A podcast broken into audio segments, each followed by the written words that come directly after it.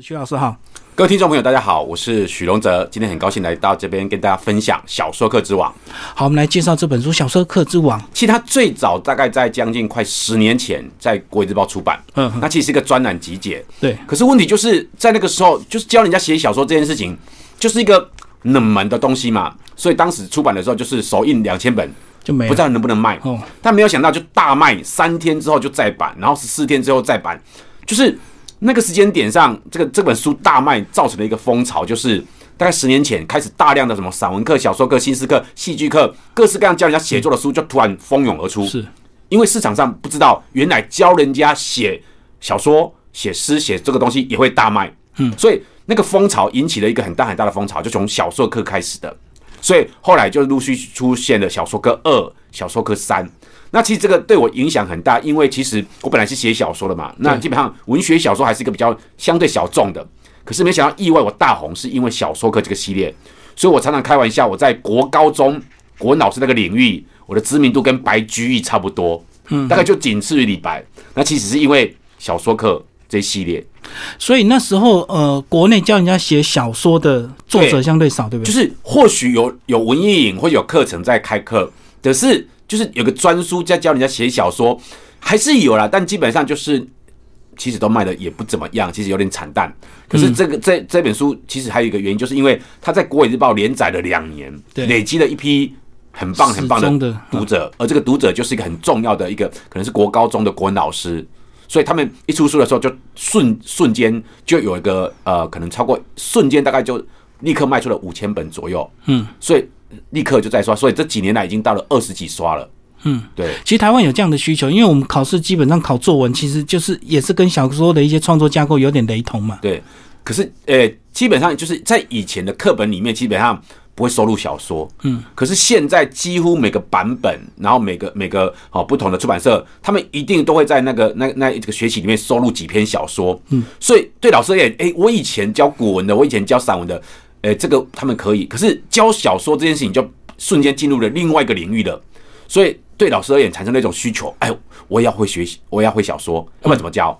我都看得懂，但是我不会教啊。对，没错哦，，所以这本书出现之后，就给了很多老师一个哇，原来我可以用这些方法。所以很多国文老师跟我说，这是他们的案头书，嗯，就是他就必须要每个学期都拿出来翻一下，然后从这里面找到几个篇章来教学生。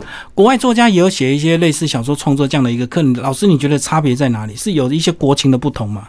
呃，基本上是有了。其实同样的，在小说课红了之后，我们引进了非常多这样的书，翻译的书对，其实嗯都有。那基本上它其实有两有两个面向，一个面向就是文本的选择，我挑的小说跟那个国外挑的小说会有个差别，就是说你国外小呃国外的书进来了，然后里面提到的例子，你从来没看过那个小说，你也无从去理解这件事情。对，好，首先是第一个选择性的问题，那第二个就是我在书写的时候，我做了一件事情，就是我把每个选择的故事，我都花了大概三百到五百字，把那故事大纲讲一遍。嗯，所以导致了一个效果，就是没有看过原本的书的人也看得津津有味。就像你看了这本书之后，你就发现，哎呦，我好像看了六十个故事。嗯嗯，对，在那个瞬间，每三百字、五百字就把一个完整的故事讲完了。讲完这个故事之后，我们再开始进去分析，而不是以为你看过了就开始面分析。所以很多老师就是很喜欢这本书，原因是因为，哎呦，瞬间好像一个大补帖，然后我瞬间就可以知道六十个小说，而且很精彩的小说，我可以来。然后上课的时候，今天我就来跟大家分享一个小说，它还不用进入分析哦，就直接把它当做一大个纲讲一下就对一个一个有趣的故事跟大家分享。嗯，对。嗯嗯，所以变成老师，你过去就是要很专注的把这小说读完之后，才能够精炼出这么简单的文字介绍给大家。是，所以现在就把你整理好了，而且其实说的非常有趣，对，而且这个故事，这个就是挑的这些东西，就是你可能你花了一辈子时间，你可能也没读过这些小说，对，对我就用各各种的方法、各种领域，然后去找到六十篇我觉得很棒的小说跟大家分享。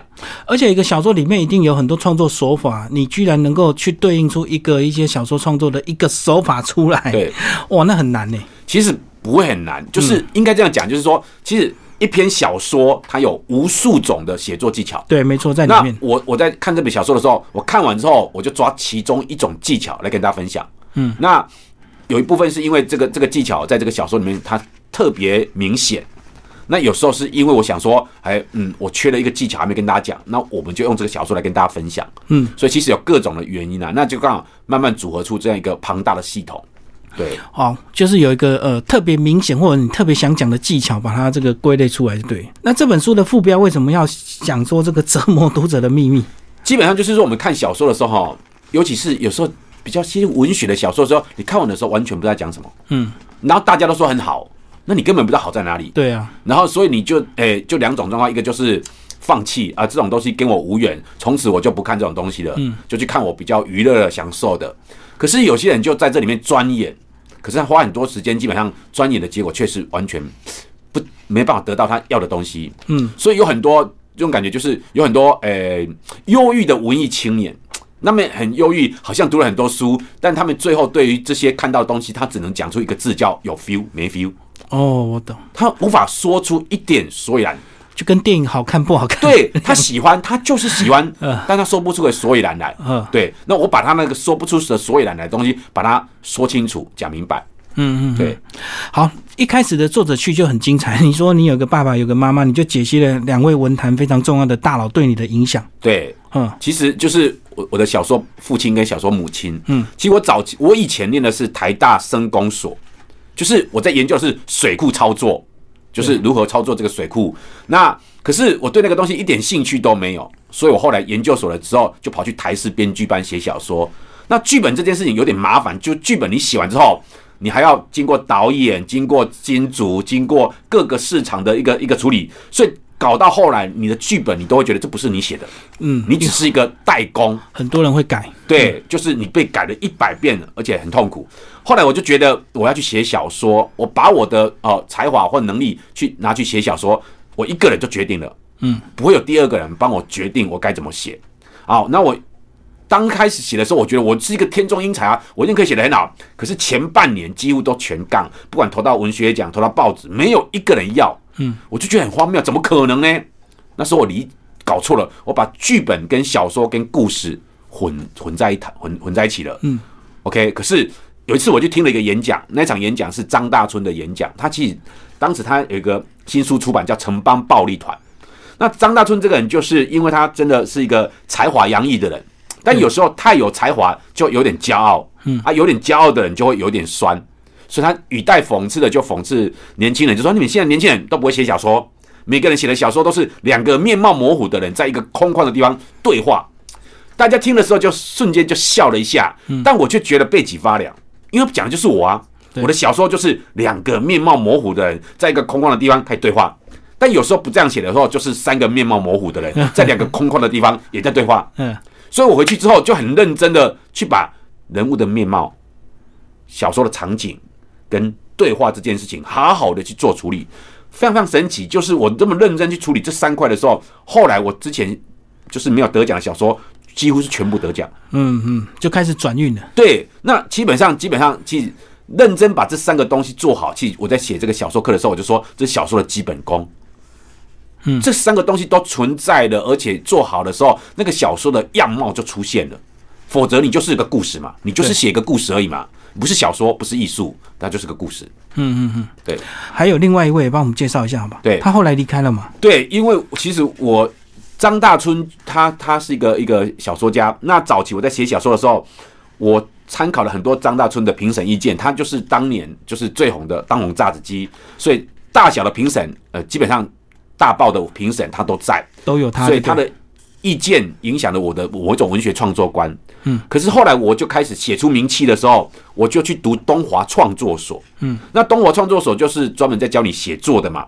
那当时我的老师叫李永平，他是另外一个小说家，叫李永平，他是马来西亚人。嗯嗯所以张大春有点像是在我什么都还不会的时候，然后我也没有去拜他为师，但我确实从他们得到一堆很多小说的美学。对，可是到到了我进入研究所的时候，我开始有点像进入一种学院状态，然后开始真的拜师了。他就是我的小说课老师，叫李永平。然后我就得到了学到了一种完全不同的逻辑的小说的一个一个一个世界。那我觉得这很有趣，这两个是完全不同风格，两种不同、完全不同价值观，但在我的生命里面产生了一种完全不同的碰撞跟影响。嗯，你里面就讲到一流的父亲跟伟大的母亲。对，就是其实我就里面就讲到一件事情，就是说，呃，这这个是个小故事，就是以前李永平常常在上课的时候，他也不是正式上课，他就是带我们去喝酒。嗯，带我们去喝酒。那酒酣耳热的时候，就会聊一些有有点像是八卦什么之类的，对？那我们就会问一个问题，因为当时张大春就是一个很红的小说家。那我就问李永平说：“呃，老师，你觉得张大春是一个怎么样的小说家？”你其实我就写说，我其实我喜欢张大春嘛。对。然后我就问他：“你觉得张大春是一个怎样的小说家？”那我们老师当时喝酒了，喝完酒了之后，就讲出了一些好非常非常。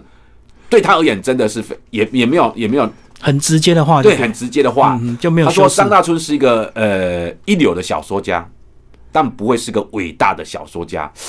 听起来好像是一个称赞，但又好像是一个呃批评，对不对？嗯，他是一个一点点，他是一个一流的小说家，就称赞嘛，对不对？但他不会是伟大的小说家，好像还有一些批评在里面。那当我们再继续往下问下去的时候，就慢慢理解为什么了。他指的就是说，一流的小说家，他可以创造很多很多很棒的小说。嗯，可是，在伟大的母亲那里，一个母亲最多也就只能够养几个孩子。所以，对母亲而言，她生出来的那个孩子，跟一个工匠产生的上千个作品，那是不同意义的。嗯，我懂。对，所以可以生产出很多职高、好精良的作品的，那可能是一流的工匠。可是，在母亲里面，她怎么去对待这个孩子？她要养育他一辈子，要这样，要认真的对待他一辈子，这是不同的概念。所以，一流的小说家就是这个作品写完的时候，哦，写的很好，但从此这个作品跟我无关了。人物我才不在乎他嘞，他就是一个很棒很棒的角色。难听一点，就是很棒很棒的傀儡。嗯嗯，我对他是没有感情的。是，可是，在李永平那边，我就我的印象太深刻了。他常常在喝醉酒的时候讲什么，叫他小说里面的人物的名字。哦，他把情感完全的投入。对他常常在讲说朱玲啊，这是小说里面的人物。这个朱玲就一辈子在找回家的路。嗯，那跟李永平一模一样。李永平是马来西亚人，他后来到台湾来读书，然后后来就到美国去读书，后来几乎是都在后半辈子都在台湾度过，只有短暂的一两次又回到马来西亚。对。所以对他而言，他他瞬间有点混乱了。我到底是马来西亚人，还是台湾台湾人，还是中国人？对他其实有大中国的情节在里面，嗯，所以他很混乱。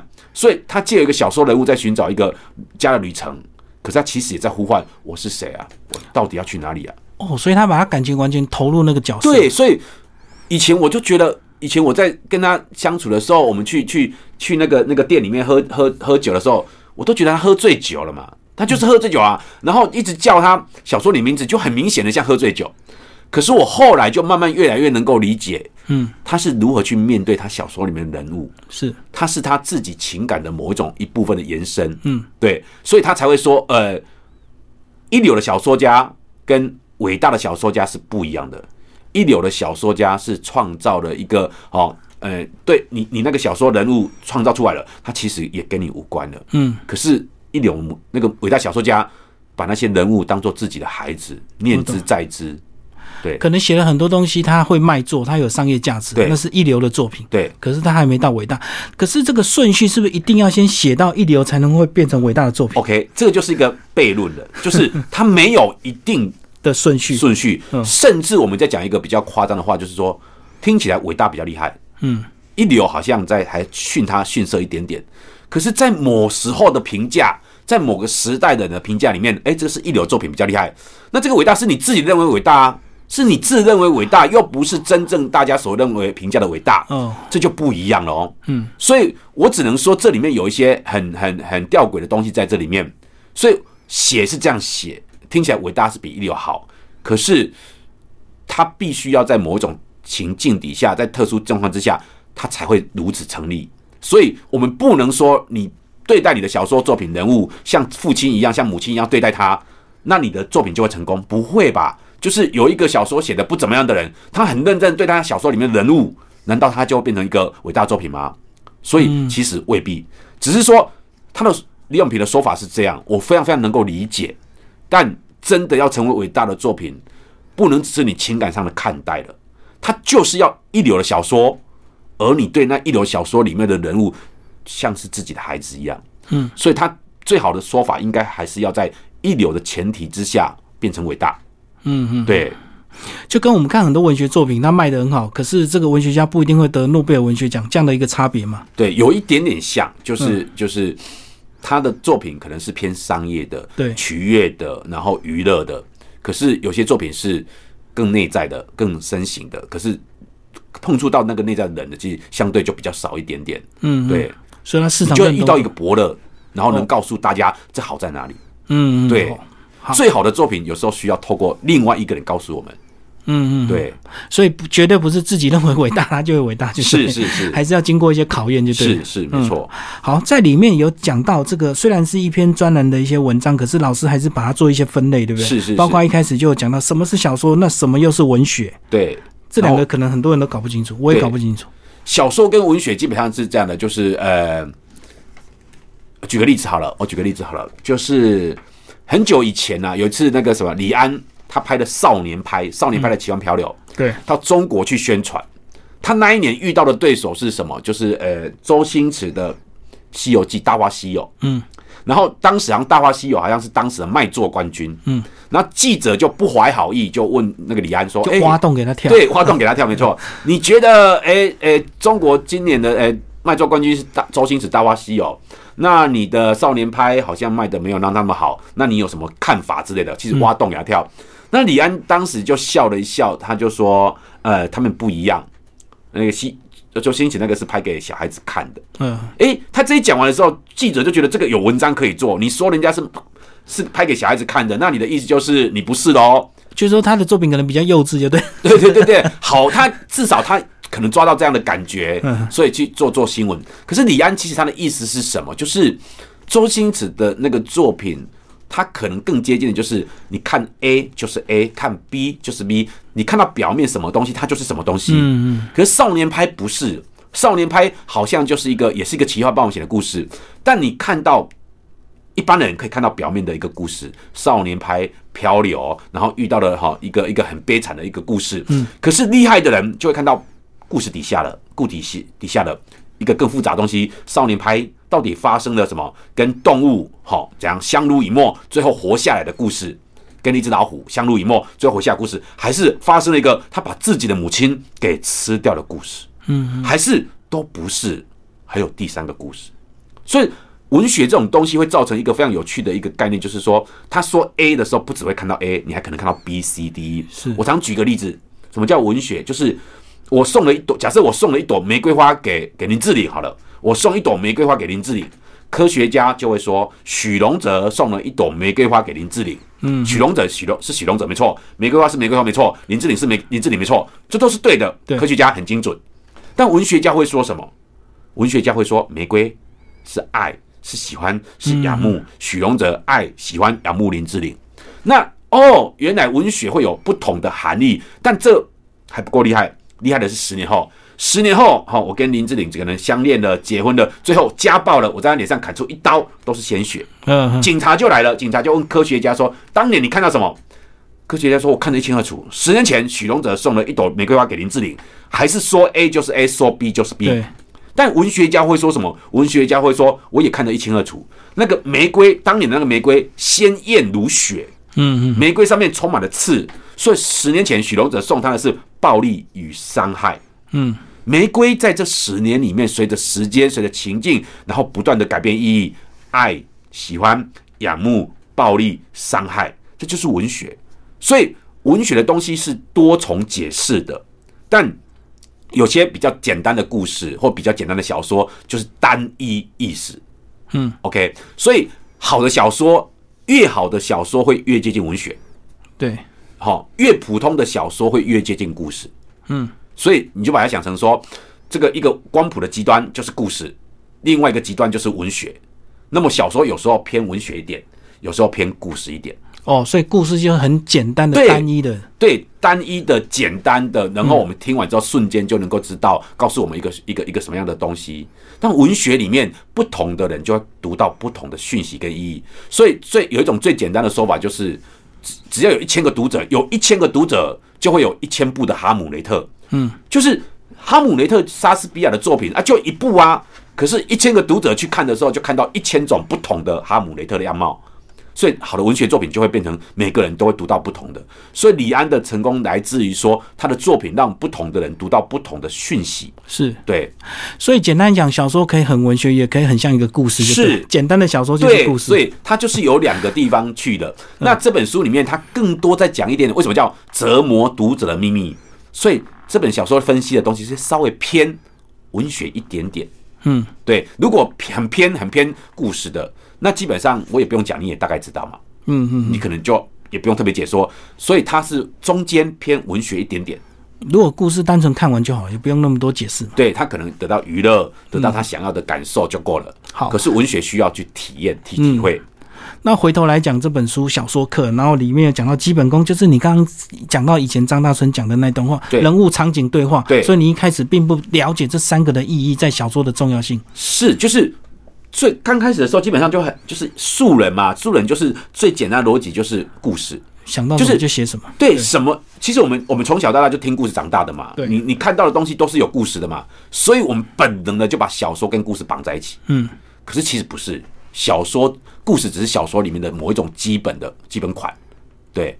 嗯，对，好，那讲到进阶呢，就是开场，呃，性格跟形式，然后你讲到全世界最好小说的开头，你用《百年孤寂》来做一个这个介绍。对，基本上是这样的，就是说，呃，我们我们我们在编剧里面有一句话叫什么？就是说，性格决定命运。对，没错。对，其实性格决定命运这句话，我以前听到这句话的时候，我其实是非常怀疑的，因为以前就是这样，以前的教育就是这样，有一种是叫是非题。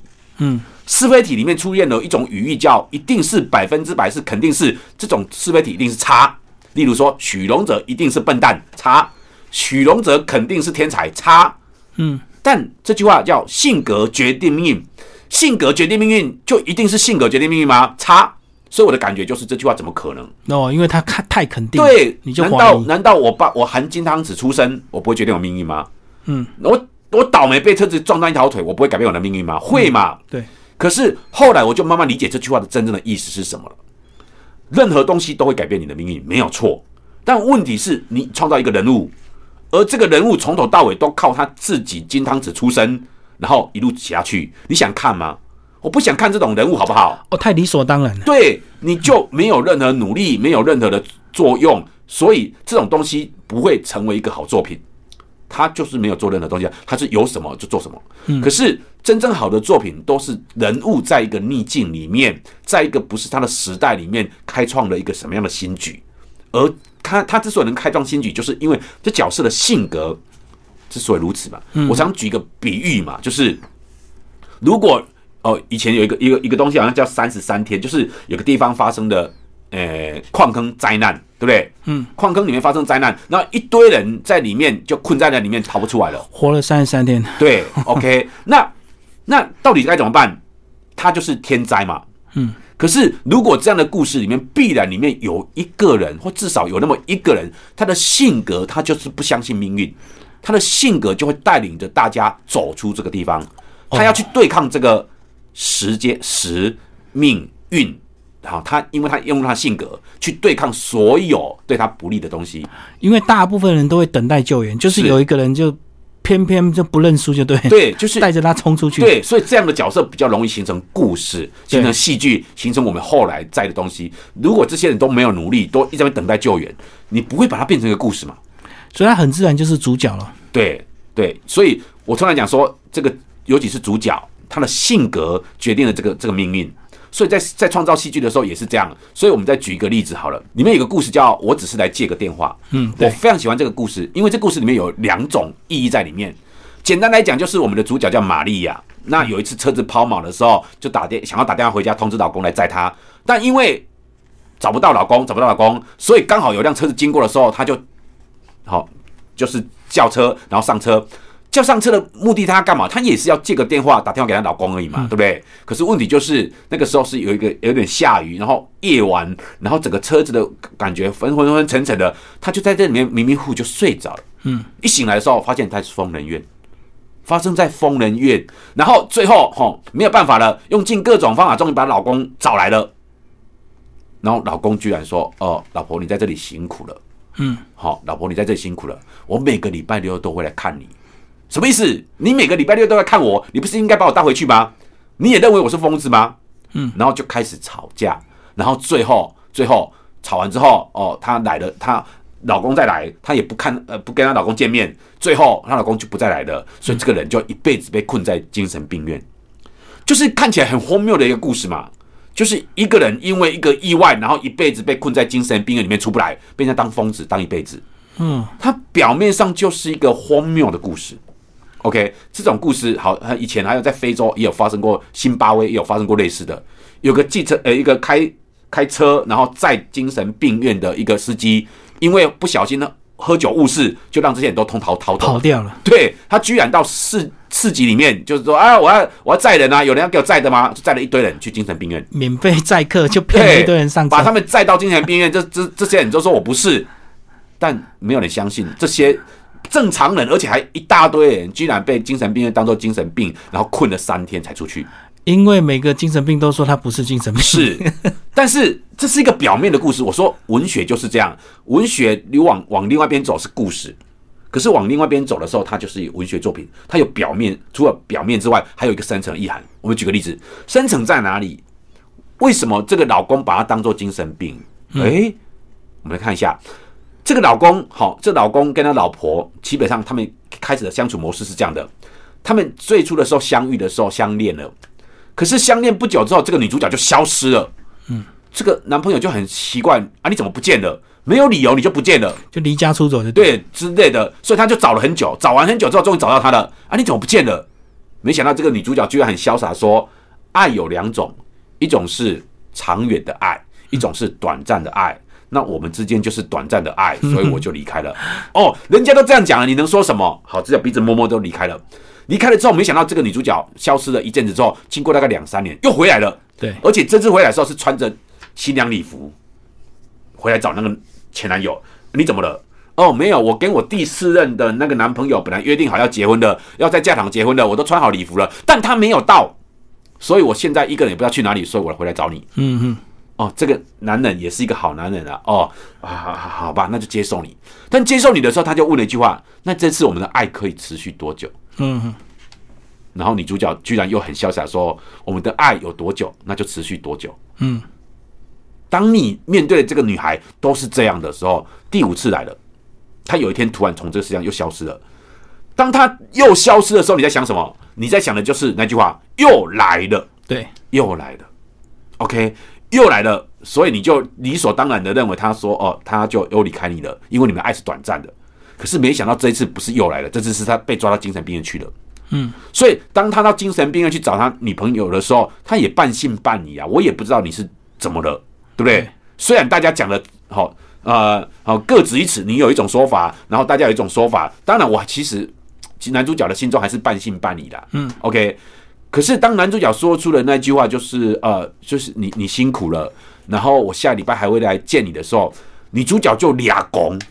她像一个疯子一样的尖叫，嗯，可是问题就是，你也可以解释，你也可以说明，你可以温和的应对。可是问题就是，下次你男朋友再来的时候，你不跟他见面，对你男朋友在写信进去给你的时候，你也不收，嗯，几次？我常常问我学生说，如果有你女朋友被困在精神病院里面的，你每次都去看她，但你去了几次之后，她都不见你，也不回你，你几次之后会放弃？我告诉各位。最多人写的东西叫三次，嗯，然后有些人写四次，可是我们的男主角，我们的男主角五次之后就不再去了，对，所以五次其实包括前面的第一次，他就六次，嗯，也就是第七七次才没有出现哦。各位，我们创造了这个角色，我调查过的所有人，没有一个人可以超过七次，嗯，而我们的角色经过了七次才放弃，所以我说了，我们可以说这个故事是司机的错。是精神病院院长的错，是这个社会制度的错。我真的也很想说，是男主角的错。嗯，但你认真再仔细想一想，女主角也有主角的错。对，性格决定了他的命运。嗯，小说家在写这个角色的时候，并不要写，不是不是要告诉你一个一个倒霉被关在精神病院里面一辈子的故事。他想要告诉你的是一个性格决定命运的故事，是你自己把自己带到精神病院去的。是你自己把自己困在那里，一辈子走不出来的。所以回到我们现实人生里面去的时候，你我们对很多东西会有一些抱怨，嗯，为什么是我？为什么是我？OK，可是有一种说法就是，呃，什么原因发生什么事情都是你自己的原因，那你一定会很不满啊！怎么可能？我我我我在停车的时候，我被车子撞，关我屁事！我被车子撞呢，不是我去撞车子呢。好啦，那我们再问一个问题，请问你是几点被撞？哦，我被撞好几次，那大概到几点？凌晨两点。你凌晨两点出现在马路上，你守规矩在等红绿灯，但问题就是因为凌晨两点的时候，就是一些喝醉酒的人家回家路上，是。你就被撞的几率大增，是你让自己的危险几率大增，所以基本上就是说，每件事情跟你自己都有那么一点点关系，当然不会是百分之百你的问题。但你可能是掌握了最大机会去改变这个世界的一个一个人，就是如果你选择不要出门的话，那个几率就比较低。对你选择另外一个正常的时间出门的话，几率会变低。对，我说了，它不是你的错，但问题就是你控制不了别人，于是你只能控制自己。嗯，对难怪最近有一本书说，别人怎么对待你都是你自己造成的。对 就是这样讲。其实这是这个，我觉得我以前对这个说法也是非常非常堵然，我对这种说法觉得很不爽，不以为然对不以为然。可是当我学了戏剧之后，当我学了一些萨提尔呃心理智商的时候，我才能够慢慢理解，真的不是你的错，但对于我们想要叫别人去改这件事情，是几乎毫无可能。我讲夸张一点，我叫我太太改，她也不会改；我叫我的儿子女儿改，他们也都不会改。嗯你看，连这么亲近的人，而且你已经讲了几百遍了，他们也不会改，那你为何不自己改？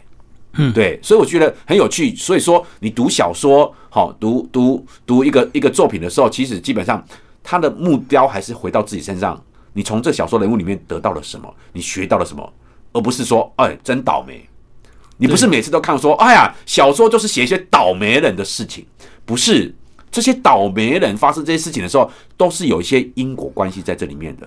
就跟我们现在疫情一样，你看到一群人他们都不戴口罩，你还非要去跟他聚在一起近距离，结果你不小心中了，对。那当然是自己造成的。对，就是说，基本上你你你有最大的主控权呐、对对你要对用用自己的主控权去活着自己的这一生。对你不能说哦，我我我我就是倒霉，嗯。对，倒霉，你有可能你有可能倒霉啊，但就是你要减少倒霉嘛。对，少出门就没事。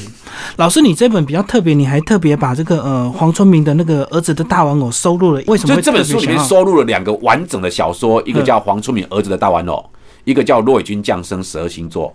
那这这个小这两个小说，一个一万字，一个大概两三万字，哈。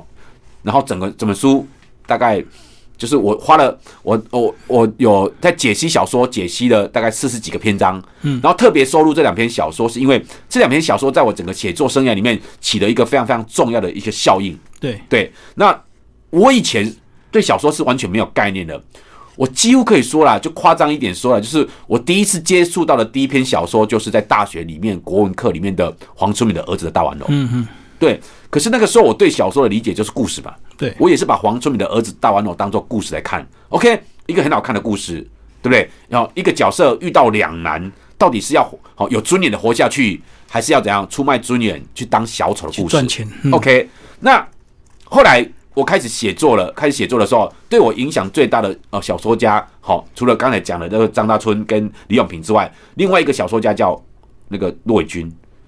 骆伟军早期看到小说的时候，非常非常惊讶，那个小说你看不懂，但你无比的喜欢。你可以理解吗？就是你看到一个钻石，你就是不知道它是什么东西，但是你就喜欢的不得了。嗯，就是那个美，让你觉得就是你要拥有它。对，对我还我无法分析它是什么。就像我们喜欢钻石，难道你知道钻石的成分是什么？钻钻石怎么组成吗？你不知道，但就是你要被那个美无比的怎样好带走了。就跟我们看一幅画，你看起来很喜欢，很投入那个意境，可是你也不知道他到底在画什么。对，就很多抽象画。对，，所以我后来因为那个那个那个小说，让我觉得哇，原来小说不只是说故事，嗯，小说可以到变成一个艺术，一个一个艺术作品一样，那么那么那么美，那么惊人。所以我开始对小说这件事情开始有兴趣了。所以我早期在写小说的时候，我几乎就把骆伟军的小说拿起来抄。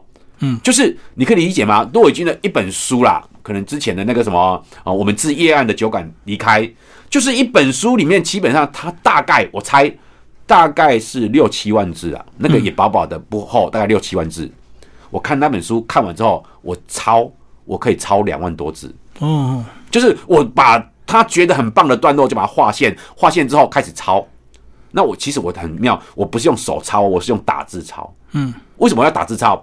我把它抄起来，打字完之后背，我在背骆伟军的那些文字。对，所以他最早期我就觉得我这个更美成这个样子，我想要写小说，但我的小说就是一个平铺直叙的故事嘛，所以我花了很长很长的时间，再把骆伟军的文字小说看完之后，然后划线，然后把它打字，然后把它背下来。所以我现在再回头去看我早年写的那些小说，就是骆伟军的那些文字，骆伟军的那些那个那个样貌。有内化进来，对，就是当你开，但是你开始写着写着，开始就要就要抛弃骆伟军了。嗯，你不能一直在当骆伟军，所以哦，就是早早年的时候，大概前三年的时候，其实文字风格非常非常像骆伟军，然后之后就完全就不像了。我就一开始的学习过程先模仿嘛，对，就像很多人喜欢模仿的对象是张爱玲，嗯嗯，所以以前你去，我讲后来我去当文学奖评审嘛，你就会看到某一种风格，就是这一篇长得像张爱玲，这篇长得像骆以军，嗯，为什么？因为他们的风格性太强了。对，对，好，你如果去模仿那些没有风格的，也人家看不出来你在模仿谁啊。嗯，可是你模仿骆以军、模仿张爱玲，就很容易被看出来嗯就是骆腔，骆以军的腔调，或者是说，好那个什么那个呃张爱玲张腔，嗯所以就像某某些艺人嘛，你说那呃搞笑艺人啊，模仿人物，你看最容易模仿是谁？就苏贞昌啊。冲冲冲，对不对？苏贞昌？对，就有些政治人物特别容易被模仿，因为他有特殊的腔调，有特殊的语言，我像阿扁哦，就对对对对对对，我 但有些政治人物你就根本无法模仿，因为他没有特色嘛。嗯，所以小说家有特色是一件很棒很棒的事情，对他容易被传播，容易造成一些影响，但你终究还是要走出一条自己的路。嗯，对。嗯哦，所以你特别把这两个完整的收入进来，对，那对你影响这么大，也也特别这两个小说有特别专文去去讲说，我们如何去看待黄春明的小说，如何去看待骆伟军的小说。对、嗯所以你后来这个呃小说一二三后面还会再版，对不对？对，基本上它基本上这本比较像是小说课一。对，就是当年就是呃开始爆红的那本书，但当时的小说课一大概可能哈，大概其实算起来大概五万多字而已啦。嗯、所以但这本的时候已经到了十几万字了。所以新增了很多内容对，对，就是把它补齐。以前就是一个小说，诶、就是一个专栏集结嘛。嗯那现在就是为什么叫小说课之王？它就是一个系统了。它就是一个完整的系统，从基本功、小说、文学、故事是什么，到最后慢慢拉出整个更更难以理解的那个像艺术一样美的东西到底是什么？你说不出来的东西到底是什么？所以你曾经买过小说课一的话，这本还是需要再收录，对不对？对对对对因为补充太多资料了。对，就是以前你就是看好看的专栏文章，嗯，那现在基本上它就是一个你可以永更远珍藏的一个更完整的脉络就对。是是是，嗯嗯，所以老师这个再版也花了很多心血。对对对对对对，嗯嗯嗯，好，今天非常谢谢雪龙哲老师为大家介绍这个《折磨读者的秘密》小说课之王，然后天下文化出版，谢谢。谢谢谢谢各位听众。